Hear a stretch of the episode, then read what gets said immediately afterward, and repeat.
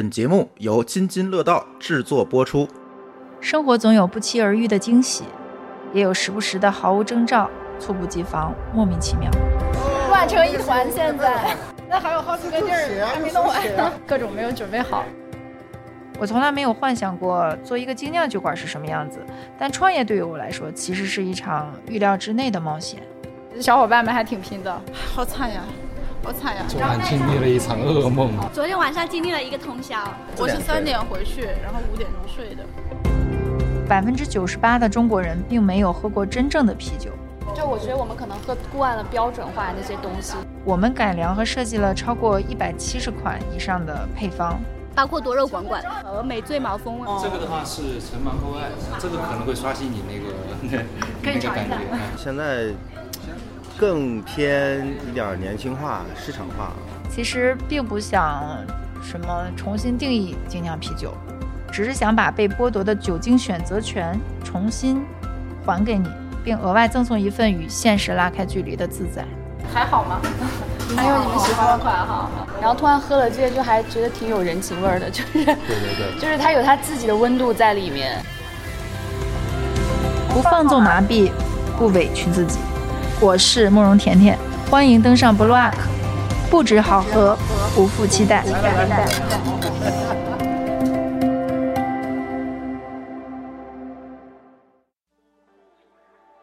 提到精酿，你首先会想到的是什么呢？关于啤酒和有关酒的那些创业故事，你想知道什么？这里是厂长来了，创业者慕容甜甜，投资人熊伟明。今天我们一起用声音体验一场有关情绪与自在的创业之旅。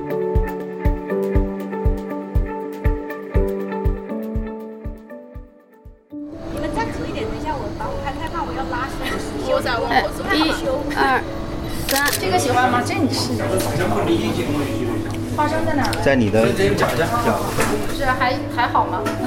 还有你们喜欢的款哈，那那下次来都觉得还蛮好的。然后下次。二零二一年九月二十五日，成都高新区盛智街七百七十七号朗诗西华府二十栋楼下，社区型精酿啤酒馆 Brew Ark 全国首店正式开业。什么是没有门槛的精酿？如何打造适合国人的低度酒饮产品？我们为了什么把酒言欢？又为什么会愿意找一处安适的空间，盛放相聚的欢乐和独处的情绪呢？布鲁阿克的创始人慕容甜甜开始寻找答案。我是华创资本的合伙人熊伟明。华创呢是一个多赛道、单一阶段的早期投资机构。到现在呢，我们大概是四个主题，其中一个很重要的主题，我们叫做消费升级。很有幸能够请这个甜甜老师带着呃这么多的麦芽饮料产品，也是大开眼界，很开心。今今天是很有实惠的一场。大家好，我是慕容甜甜 Ark 的创始人。之前跟熊总也算是同行，专门做早期的科技类的投资，后来就转行去开酒馆了。嗯，主要是没来华创吧，可能有点遗憾，然后觉得那就不要做副驾驶了，下场来玩一玩，就觉得还蛮有意思的。去哪儿喝，喝什么？现在这个时代其实是一个比较尊重选择权的时代。这几年最火的一个是咖啡，一个是茶饮。哎，那是怎么就就做上这个了呢？嗯，最早的时候做投资，我们虽然以科技为主啊，但是我自己个人对文化和消费都特别感兴趣，自己也是一个很感性的人，还是觉得这些东西更好玩，离我们的生活更近，所以一直在看。我觉得如果它已经很火了，其实也没什么创业的机会了。说实话，早期投资对吧？早点切入。对对对。但是另一方面，我也确实是觉得自己第一次接触到精酿，我我其实是比较惊讶的。当我第一次被朋友带着去的时候，我就惊了。我说：“哎，这个酒它也不是消费不起啊，为什么我没喝过？”我就挺挺好奇的，就去研究。然后我发现，我可能不去酒吧。我会觉得酒吧就从小就 父母可能教育说，这不是什么不良场所，对对，不是什么好地方。然后呢，你这个少去。后来我发现，其实咱们身边真正不喝酒的人也很少，大部分人只是不是酒鬼而已。可是他喝酒最多的地方没有太多的选择，基本上是餐馆、聚会的这些地方。然后另外喝什么酒就更没什么选。这个事儿我原来不太理解，我说哎，我不是消费不起，为什么我们喝不到？但是当我真正了解这个行业，我发现是因为垄断。啊，就比如说我在一个餐馆，为什么我喝不到？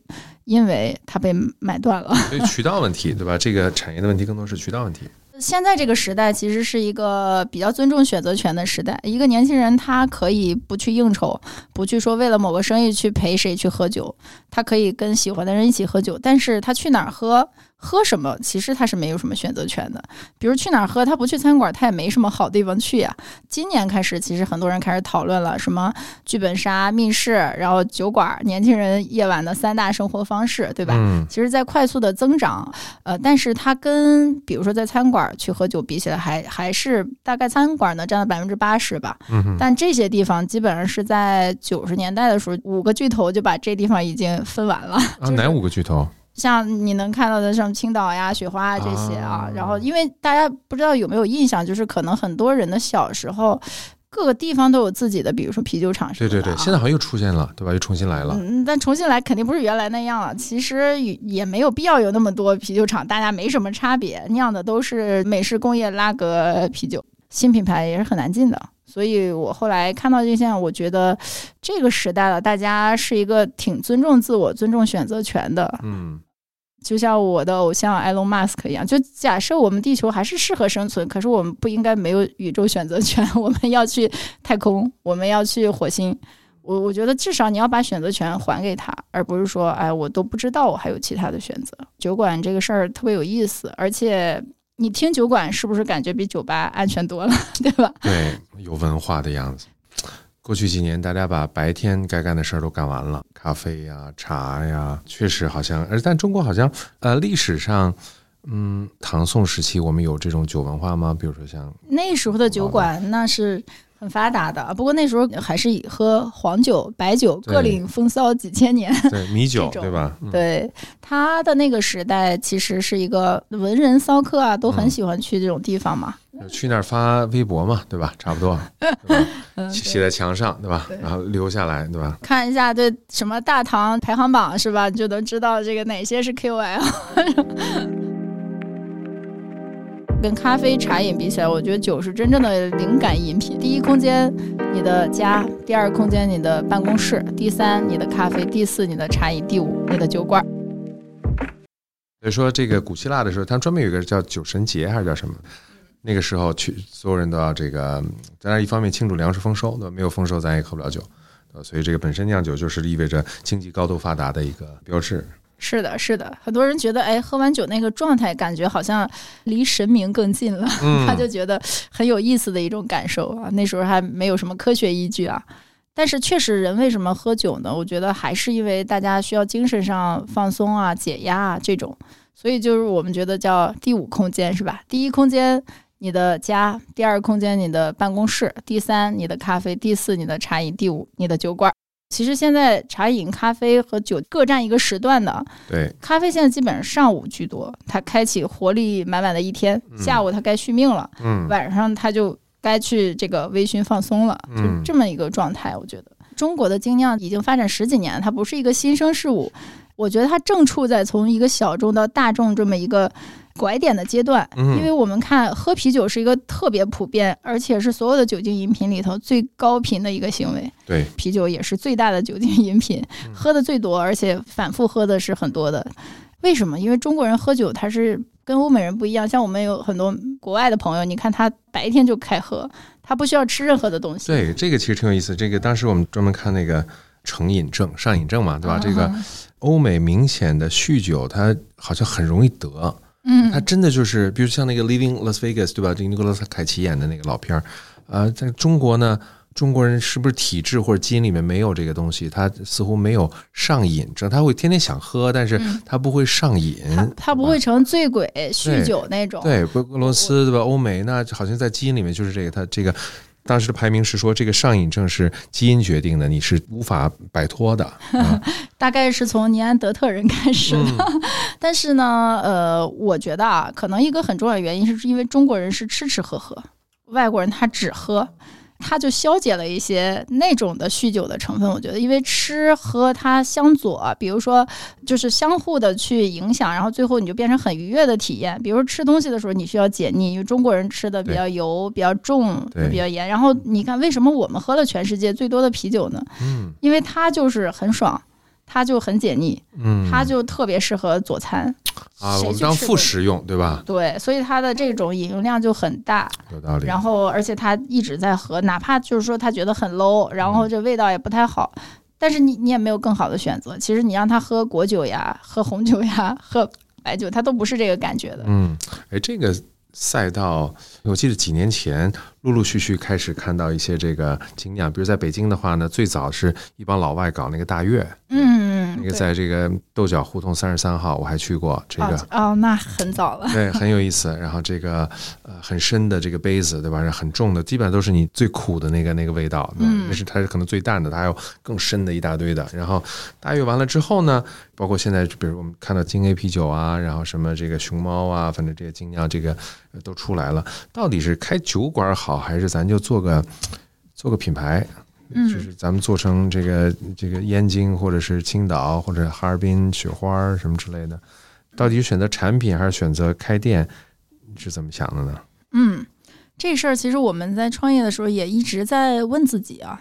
开店是我们一开始想的必然之路，只是说我们当时觉得线上也可以做。到底是酒还是酒馆？到底你走啥？前两年其实也有精酿品牌获得很高的融资，包括去年的一些什么低度炒酒，其实也拿了不少的钱。我们也是那会儿开始创业的嘛，但是我们的思考，我觉得还是要更深一点。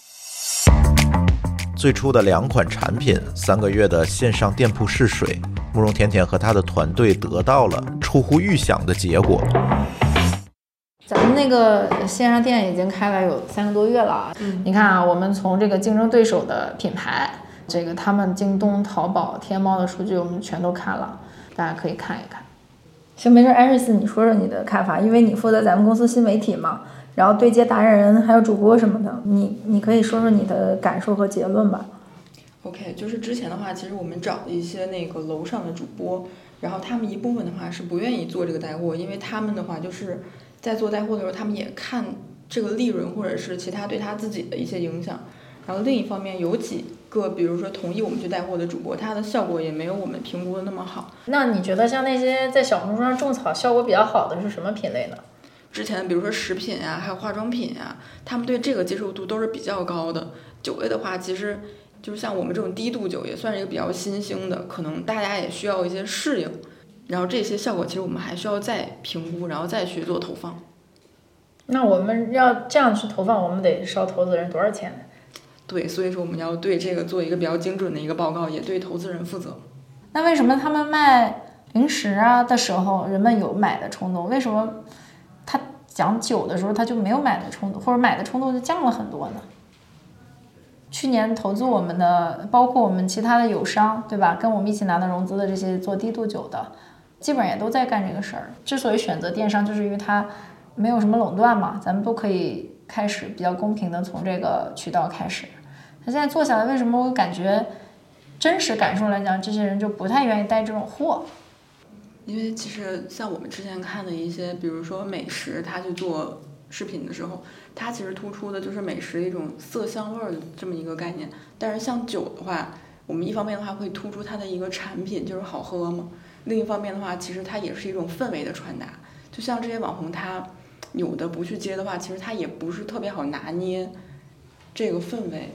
所以说，哎，我觉得，你觉得会不会这种可能？就是，嗯，视频上传达能够去有带货的这种电商类的产品，是不是还是偏产品功能本身的这种特色？和那个囤货呢？你觉得你觉得我们的酒人们会愿意囤货吗？哎，那个小怪兽，你最近在你在收集行业报告吗？查一下，就是现在行业报告里头这个线上线下的比例啊。呃，好，我看啊，线下的那个好像是占百分之九十二，然后我们线上的那个酒的是百分之八点多。所以你看，这个还是我们这个线下渠道的这个酒占的比重是特别的大。就是呃，因为我们想的是线上线下结合，只是说我们现在比例不确定。但是我我们经过这段时间来看，线上这个效率不是特别高，对吧？是不是跟酒这个本身它是一个社交饮品有关系？肯定是有关系的。你否则不应该酒百分之九十二在线下，百分之八在线上。那像化妆品，恨不得到一半一半了。对，甚至说线上还有还有更高的这种趋势。就酒跟其他这些像螺蛳粉啊、化妆品这些比起来，它除了功能的需求之外，它还有就是氛围和社交的需求呢，对吧？对，这个是这样对，有可能是，我觉得很有可能是这个原因。酒绝对是一个，尤其是低度酒，绝对是一个极其电商非友好型。创业嘛，还要更聚焦。就是一开始我们认为它就是一个肯定是线下为主的生意，只是我们当时觉得可能线上电商也有机会，因为现在的酒其实从渠道而言就三种，嗯，一电商。二传统渠道，三你的新渠道，电商大家都能理解啊，很多新消费都是从电商开始的，对。吧？但是我们实践下来，嗯，产品它分电商友好型和非友好型，酒绝对是一个，尤其是低度酒，绝对是一个极其非友好型。哦，我说什么是电商友好型的商品品类呢？它肯定是有囤货属性的，嗯，就是化妆品、零食，你都可以囤货。但是做了几个月之后，我们就拿了非常多的数据，我们就觉得创业嘛还要更聚焦。我们一开始认为线上线下都能做，后来做了一段时间，我们发现还得聚焦线下，因为电商是这样，你会发现所有的主播不愿意带任何低度酒，就是我们所有的酒精的这个销售而言，百分之九十二在线下，百分之八在线上，而百分之八在线上里，百分之七十是红酒、白酒、洋酒。白酒第一，红酒第二，洋酒第三。所有的低度酒，哪怕是什么百威之类的，全部都是靠后的，垫底儿的。为什么？因为没人囤货呀。你想，咱们好朋友晚上六点半约了吃饭喝酒，没人提前几天去囤着的，因为他喝的也多，也挺沉的。它是一个真正跟咖啡和茶饮比起来，真正的社交饮品。对，也就是说，喝咖啡、喝奶茶，你都可以自己喝。喝酒你还得跟一些人一起喝，也不一定是很多人，但是自己喝的人就少了很多，所以这样叠加起来，其实它就极其电商费友好心。所以我最近一直在思考，我觉得从咱们这段时间的实践来讲，然后尤其是刚才我们也看报告了，就是整个酒可能还得聚焦线下，否则的话，我们团队精力一是顾不过来，二说现在它转化率又比较低，我们是要拥挤在百分之八的这个。线上渠道跟那些人一块儿去 PK 这个占比这么低的渠道，还是说我们去走这个占比高的渠道？这个我觉得我们肯定要做一个决策了。但是我们好不容易建立的供应链呢？你包括我们的这些标签呀、瓶子呀、运输呀、这个库存管理啊，其实这段时间也不是特别容易啊。这个这个确实是个问题。我们可以可以在我们线下店开出来之后，主打我们的外卖。外卖也是可以的。其实我觉得线上，如果我们现在做成这样，就这么砍掉的话，其实会有一点点可惜。它在线上也是作为我们的一种宣传，而且我们也只是把它是是调研了一部分，就是也还是得再看看市场对我们的一个反应。对，就我感觉酒还是始终可以做电商的，但是你看你创业的第一步，咱们应该做哪儿？我觉得也没办法，当时咱们做电商也是因为开店条件不具备嘛，先从这儿跑。我觉得我们将来还是有机会做好多事儿的，是吧？对对，就是看我们用什么样的战略了。到底人们喝酒吃什么？你说年轻人晚上不会那么少睡觉的，嗯，所以我认为这是一个市场机会。到底人们喝酒是什么？我认为我们从实践下来，第一是因为它需要有一个这样的放松解压的氛围，然后才是酒，酒能给他带来这种夜晚上的这种放松解压的安全感。嗯，这个社交环境也很重要。对，所以如果能进餐馆，我觉得是最好的选择，但是进不去啊。所以是不是其实像什么 Manner 咖啡啊，还有什么这茶那茶的了？都是因为进不去餐厅，自己不得不找一个地方。它其实跟餐厅的绑定性没有那么强。茶饮其实现在你能看到，比如说吃火锅的人啊，对，大概有百分之四十的人据说在点奶茶，但是他没有什么选择障碍，他知道他周边一定有他喜欢的奶茶品牌。我觉得这还是因为他自建了渠道，形成了网络。所以我觉得肯定最有机会的就是自建网络了，所以我们才聚焦做线下的酒馆，提供大家喜欢的酒，就这样的一个状态。哎，那从这个做生意的角度来讲，比如说咖啡，可能一天没准两杯，对吧？早上一杯，下午一杯啊。就是如果喝的人不多的话，因为有的人就哇，我有朋友天天在喝，那就跑出那种人。那像这个奶茶呢，可能没准也是一两杯的样子。嗯，酒，嗯。会喝的更多吗？嗯，比如说，就是我有很多能喝酒，那这每人十个十个的喝，对吧？这个从客单的角度来讲呢，啊，当然客单似乎好像比咖啡要便宜一些，是吧？除非我们在一些非常贵的这个地方，不知道你笑了，那是不是更贵？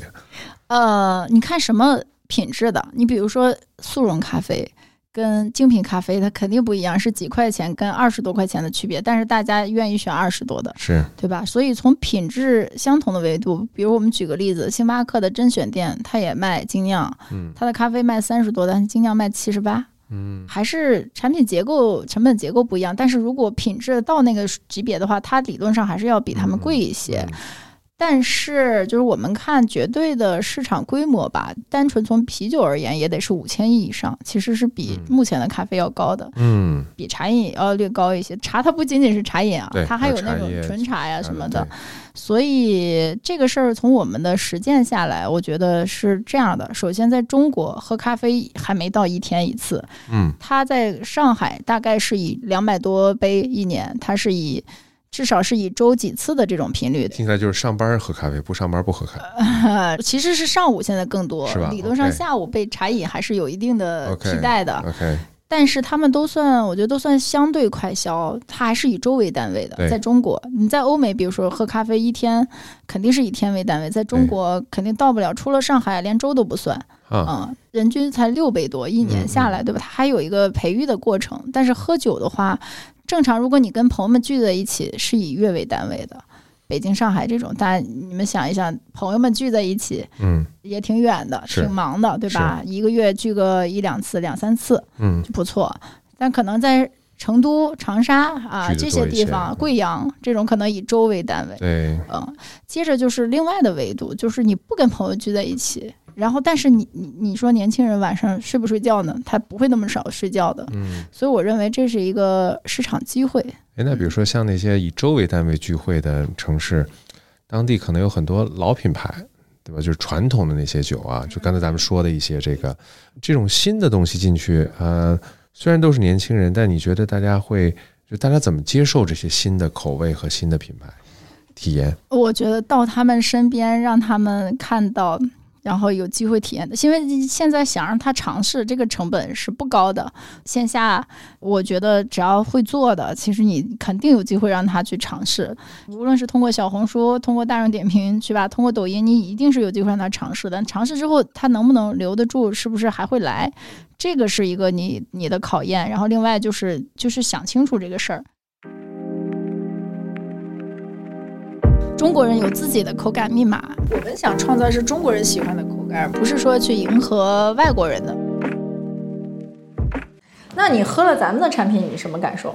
我觉得挺惊艳的，就是。那如果现在是人家咱们都叫叫这个文化自信呢，他会不会对国产品牌有一些好感呢？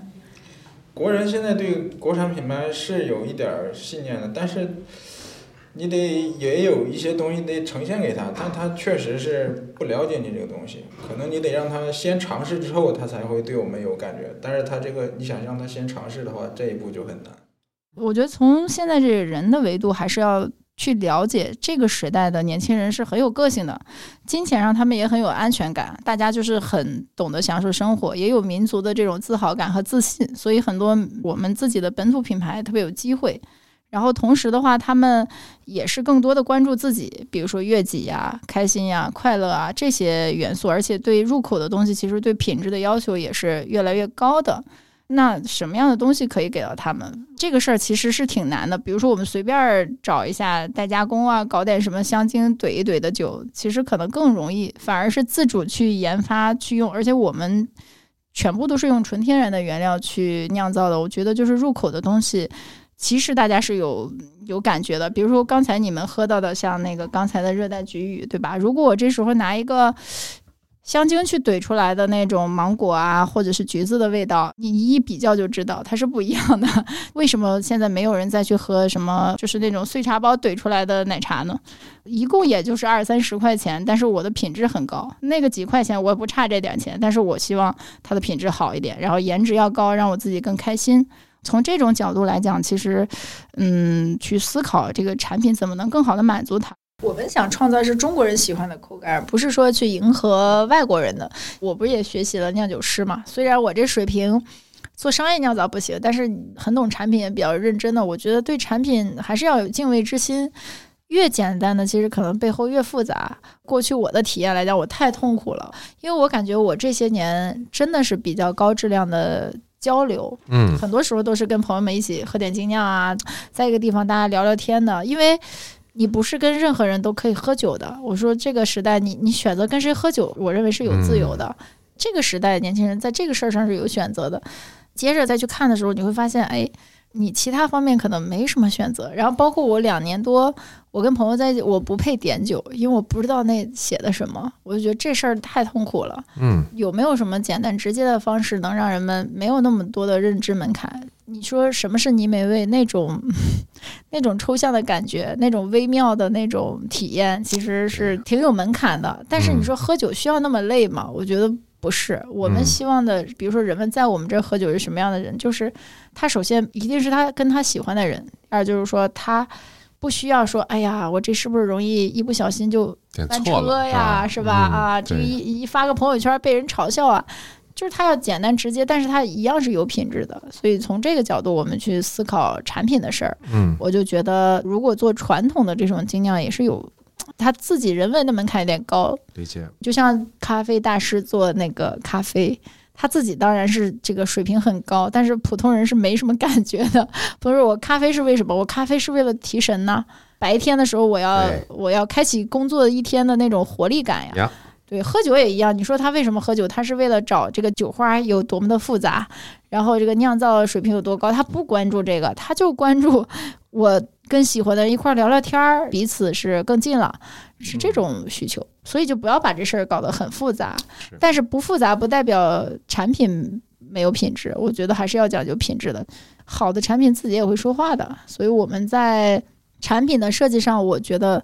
不要有门槛，让人们不要选起来战战兢兢的，都不知道选什么。另外，喝起来不要说好不容易喝了踩坑了，这是什么东西？苦的要死，下次再不想喝了。嗯，对，就是从苦度这个角度，比如说我们就不应该去参照欧美人的配方，嗯，哪怕是大师的配方，其实也是有问题的，因为我们的基因不一样。中国人就你看，咖啡这么多年喝美式的也是少，我们就要加糖加奶。然后甜鲜香，这就是我们中国人喜欢的东西。所以你看，反而是说这个生椰拿铁，让很多不喝咖啡的人开始喝咖啡了，对对吧？就是你要让他先体验到乐趣，然后这种乐趣是要符合我们。我们民族的这种特点，所以我们现在产品维度的创新，更多的也是参考了茶饮呀、咖啡饮品化的这个风格。所以你看，你们刚才喝到的，不管是椰子，还是芒果，还是葡萄，其实它都是这些年被验证了很喜欢的口感。然后我们通过酿造的工艺把它体现出来。啊，有一些不知道，以为我们是什么线条啊之类的，我们没有。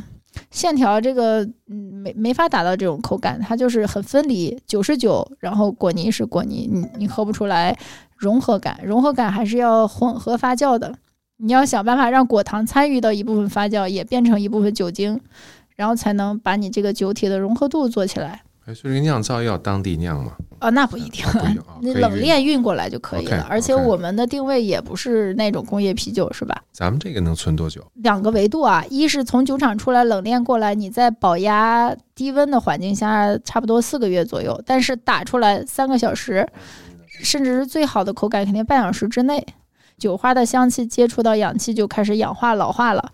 但是它在冷库里头冷藏处理和保压处理之后，在这个维度上，它大概在四个月左右。嗯，哎，那像比如说，咱们还是回到那个产品和开店的这个区别上，比如说现在百威的，嗯，它按产品销售出去的这个销售额和它在店里面消费的销售额，大概比例拍脑子大概会是一半一半，还是说大部分是在店里消耗的？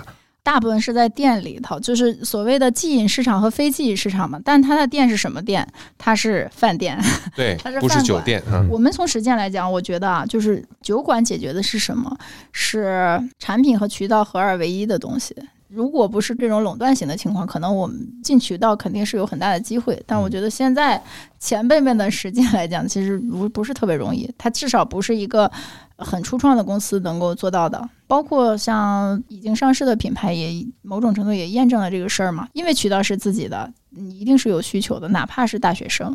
哪怕他消费力有限，他也是要喝酒的，嗯，所以在这个维度上呢，我觉得解决的是年轻人晚上下班儿，嗯到睡觉之间的一个放松解压的状态。这里头基本上就分为两种状态，一种就是以月想得开的城市，可能以周为单位的一次一些聚会，但是更多的时候他也不会天天去，可是他这时候他也不会早睡觉，他依然想找个地方放松的时候，就应该离他更近。嗯那个以月为单位的聚会，一般是会去在比如说综合体啊，就是这些年轻人比较聚集的这些地方、是吃吃喝喝的。但更多的时候，他家附近怎么办对？他也不想早回家，他这时候在哪儿？他这时候去咖啡馆，他去茶饮店都怪怪的，对吧？所以我觉得就是社区型酒馆是更大的机会。，OK，所以你们的策略是社区型。社区型加商圈型，因为现在还没处在说你需要去细细分到那个程度，但是嗯那你需要两种不同的方式去满足它。但从社区型的酒馆，我们实际的反馈我觉得特别有意思，就是首先它肯定是以周为单位的。OK，因为它太近了，离它很近，他就不担心什么酒驾呀，哎呀，去的很远了，然后这些问题，嗯，对。哎，那你的观察是他们经常是两两成群的去，还是就是一个人在那儿？那不是得等开了才知道吗？我觉得这个挺有意思。比如说，你像呃刚才说的红酒啦，包括咖啡啦，其实你看它的那个名字都是按着，要么是传统的工艺，对吧？或者就是做法什么什么 latte，对吧？什什么叫拉难不是不无法理解 latte 是什么意思，对吧？这个 cappuccino 一些意大利的名字，然后那个那个一堆葡萄，葡萄就是一大堆葡萄，对吧？这各种各样的这些这些东西，其实都是西方人命名的一些按照原料命名的东西，对吧？就跟你读那个 menu 似的，对吧？讲了一大堆什么牛肉，又配一大堆，对对对对对对，但这个但中国呢，就是一个宫保鸡丁，对吧？就是哎，我们要直接就是这个对吧？类似，然后美国也学会了变成左宗棠鸡，所以其实这个中间有很多的文化的东西在里面，对吧？开这么一个店，或者说你的开店计划或者什么，你开几家店试试，然后对比一下，然后在呃好数据好的地方再重复下注，多开几家，是什么样的一个策略？其实我们就是大店小店结合的策略。嗯，从一开始的时候，我们三种店面类型，其实我们目的就是为了解决年轻人下班之后到晚上睡觉之间都要覆盖到。放松解压的微醺需求，到底怎么来解决？大店和社区店去结合的。然后再下一步才是说，我们还可以进一步的走进其他场景，比如说它是个咖啡馆，它是一个新派餐饮。刚才说传统餐饮肯定进不去啊，新派的老板，那比如他认为他自己的餐馆就很有调性，品质很高，这个时候是有机会的。但这个我觉得是下一步的，现在先解决，让大家更多的体验到、知道这个事儿。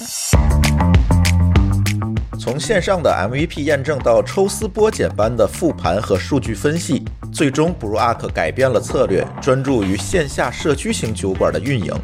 那么在线下的运营当中，他们又会收获怎样的创业感悟呢？在下半集，我们带着大家来到线下，看看发生了什么。在各音频平台搜索“厂长来了”，关注我们下半集的更新。如果你正在成都，也欢迎来到 Brew Arc 的店里实地探访。慕容甜甜为所有探店的听友准备了一份礼物，告诉店员你是津津乐道的听友，就可以得到这份惊喜了。这就是 Brew Arc 创新之旅的第一部分。这是一档津津乐道与华创资本联合推出的创业音频真人秀节目。如果你愿意参与我们的节目录制，欢迎与我们联系，hi at dao 点 fm。